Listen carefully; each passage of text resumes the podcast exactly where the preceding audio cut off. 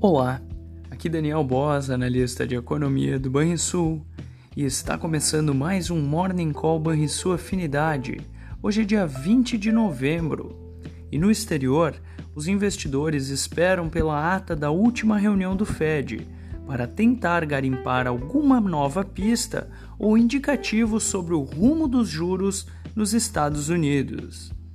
É bem verdade que a perspectiva de manutenção dos juros no atual patamar tem ganhado força após últimos dados da inflação na principal economia do mundo mostrarem alguma queda e moderação. Os índices futuros das bolsas de Nova York exibem alta moderada em dia de agenda modesta por lá, após fechamento misto dos mercados à vista na sexta-feira mas carregando ganhos pela terceira semana consecutiva.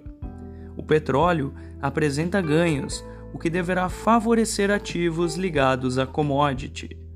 Na Europa, os mercados recuam em sua maioria, enquanto o euro e a libra sustentam ganhos ante o dólar. Vale lembrar que a inflação ao produtor da Alemanha registrou queda de 11% em outubro na comparação anual. Os hermanos argentinos escolheram ontem o mandatário da Casa Rosada para o próximo quadriênio. O economista Javier Milei venceu o segundo turno do pleito. Como é feriado no país vizinho hoje, os impactos e efeitos da vitória de Milei começarão a ser percebidos a partir de amanhã. Essas foram as notícias internacionais. Por aqui, a semana começa com uma agenda fraca no ambiente interno, e por conta disso, os olhos do mercado deverão se, estar atentos ao Congresso e aos eventos internacionais.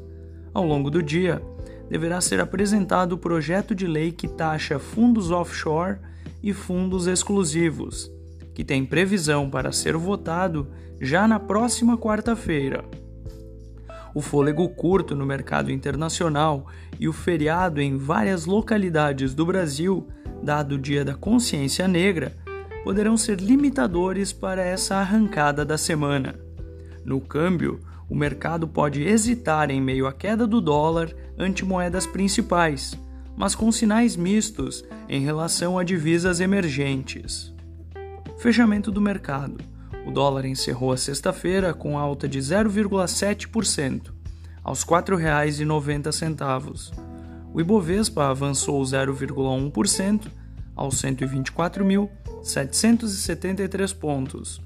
O S&P 500 também marcou ganho modesto de 0,1%, aos 4.514 pontos.